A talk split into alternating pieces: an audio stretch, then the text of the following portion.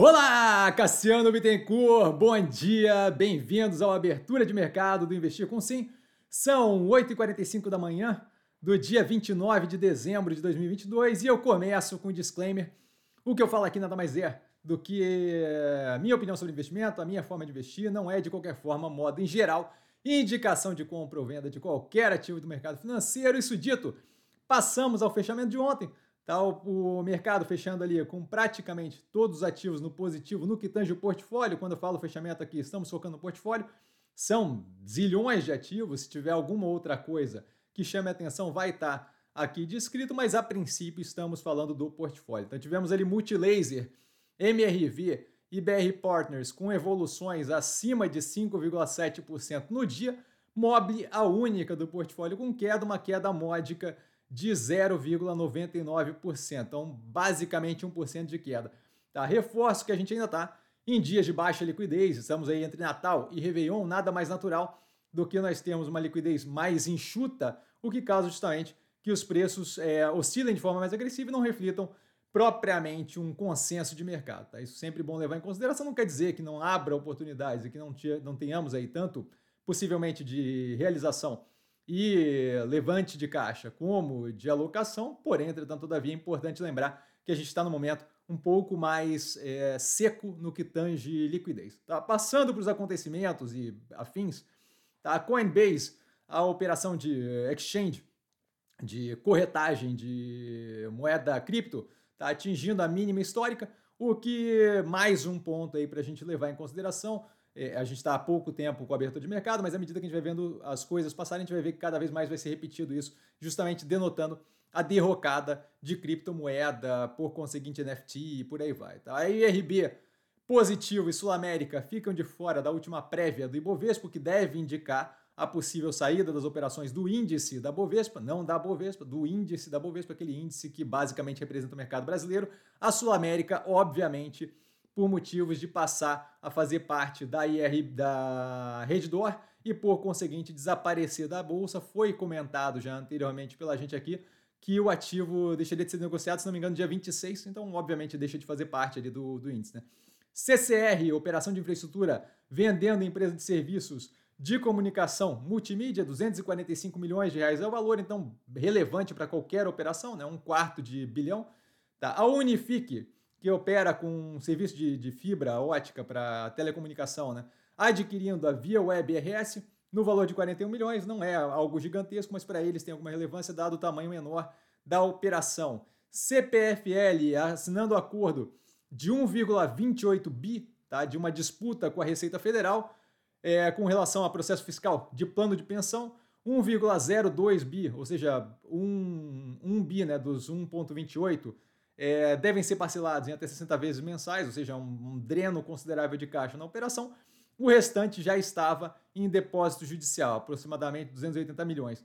Tá? Isso basicamente para a gente ter informação de quem está na operação. A gente não tem aqui essa operação no ativo, nem essa, nem várias outras é, comunicadas, mas a ideia aqui é justamente informar em geral, dado que a gente tem a possibilidade de fazer isso daqui diariamente.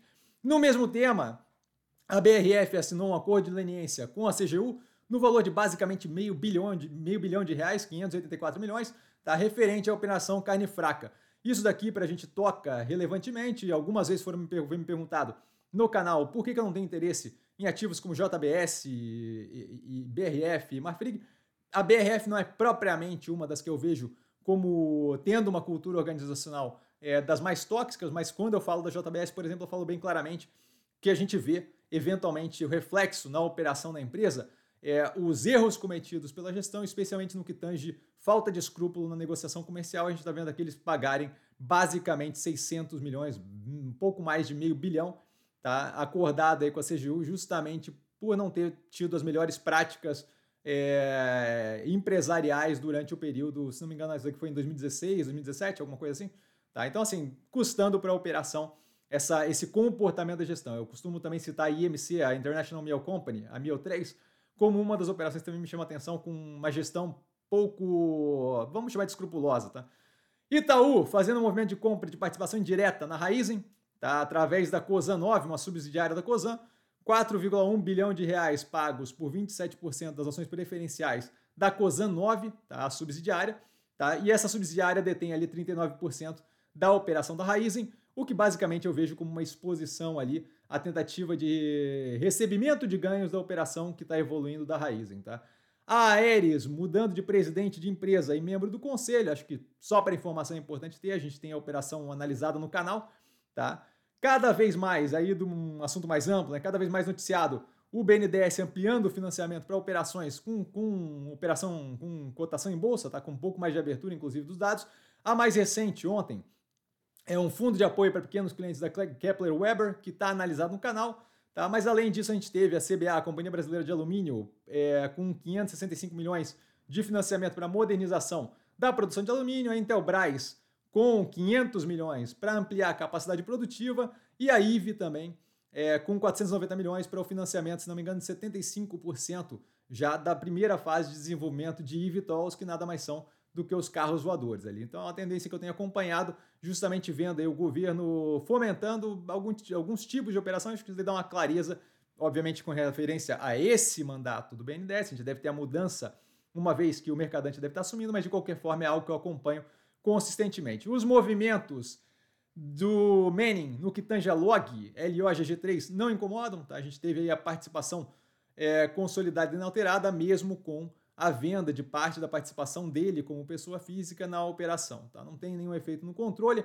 Só para informar vocês que essa movimentação, se alguém levantar alguma coisa, eu não vejo como relevante, a gente continua com participação é, inalterada quando eu tenho direta, participação direta e indireta através de um fundo de investimento deles é, de modo que não é o gestor, o, um dos donos saindo da, da, do ativo, nem nada disso.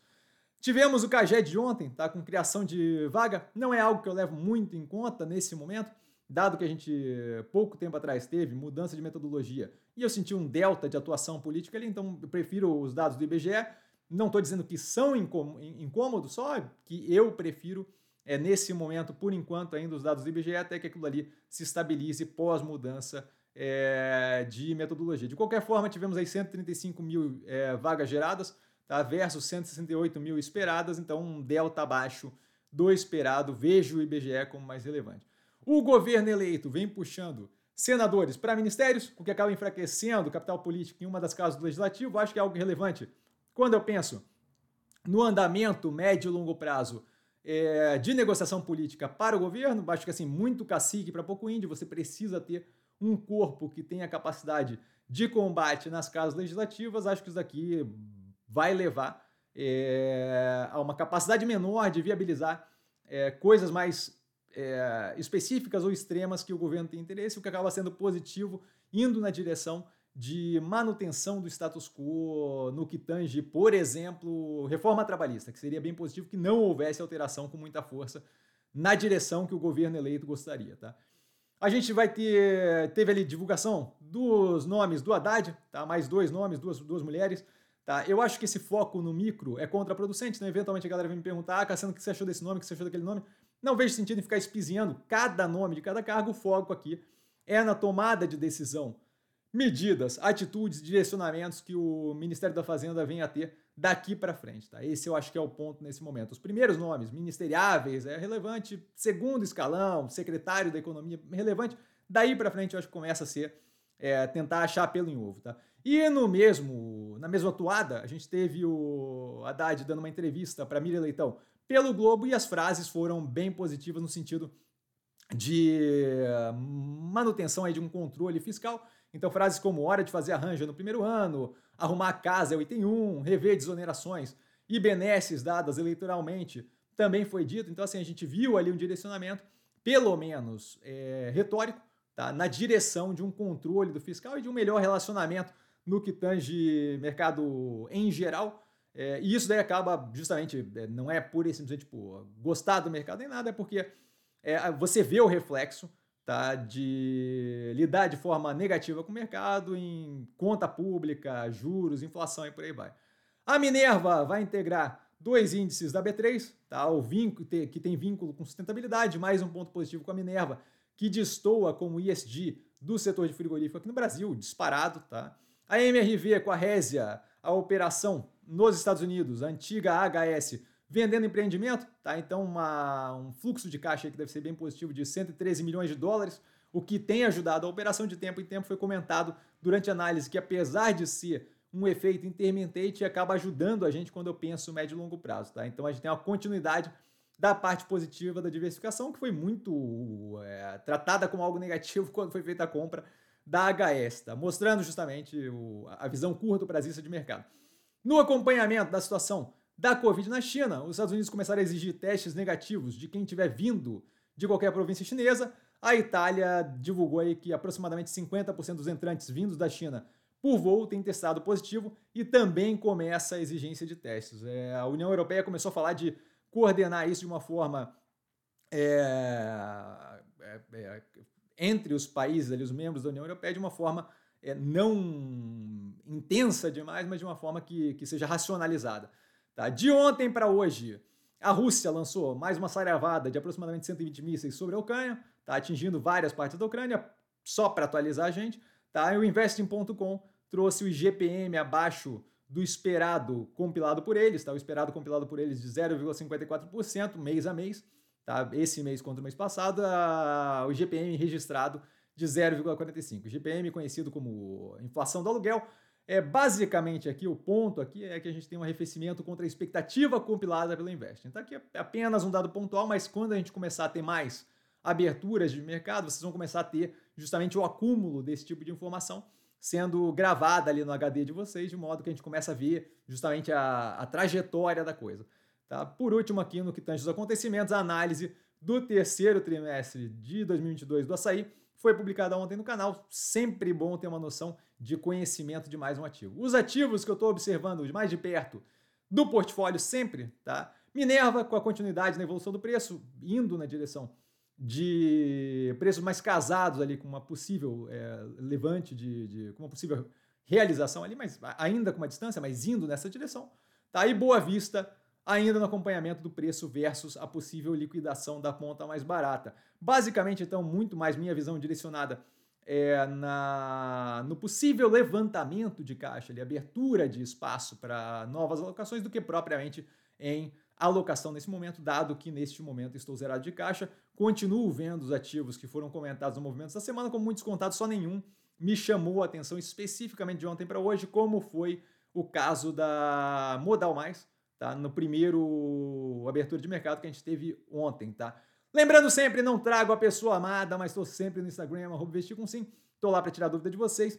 E também vale lembrar que quem aprende a pensar bolsa opera com mero detalhe. Um grande beijo a todo mundo e até amanhã com... Amanhã não sei se tem, porque eu não sei se tem... Bom, a gente vê aí. Valeu, galera. Todo dia de manhã que tiver mercado, a gente tem abertura de, de mercado. Beijão!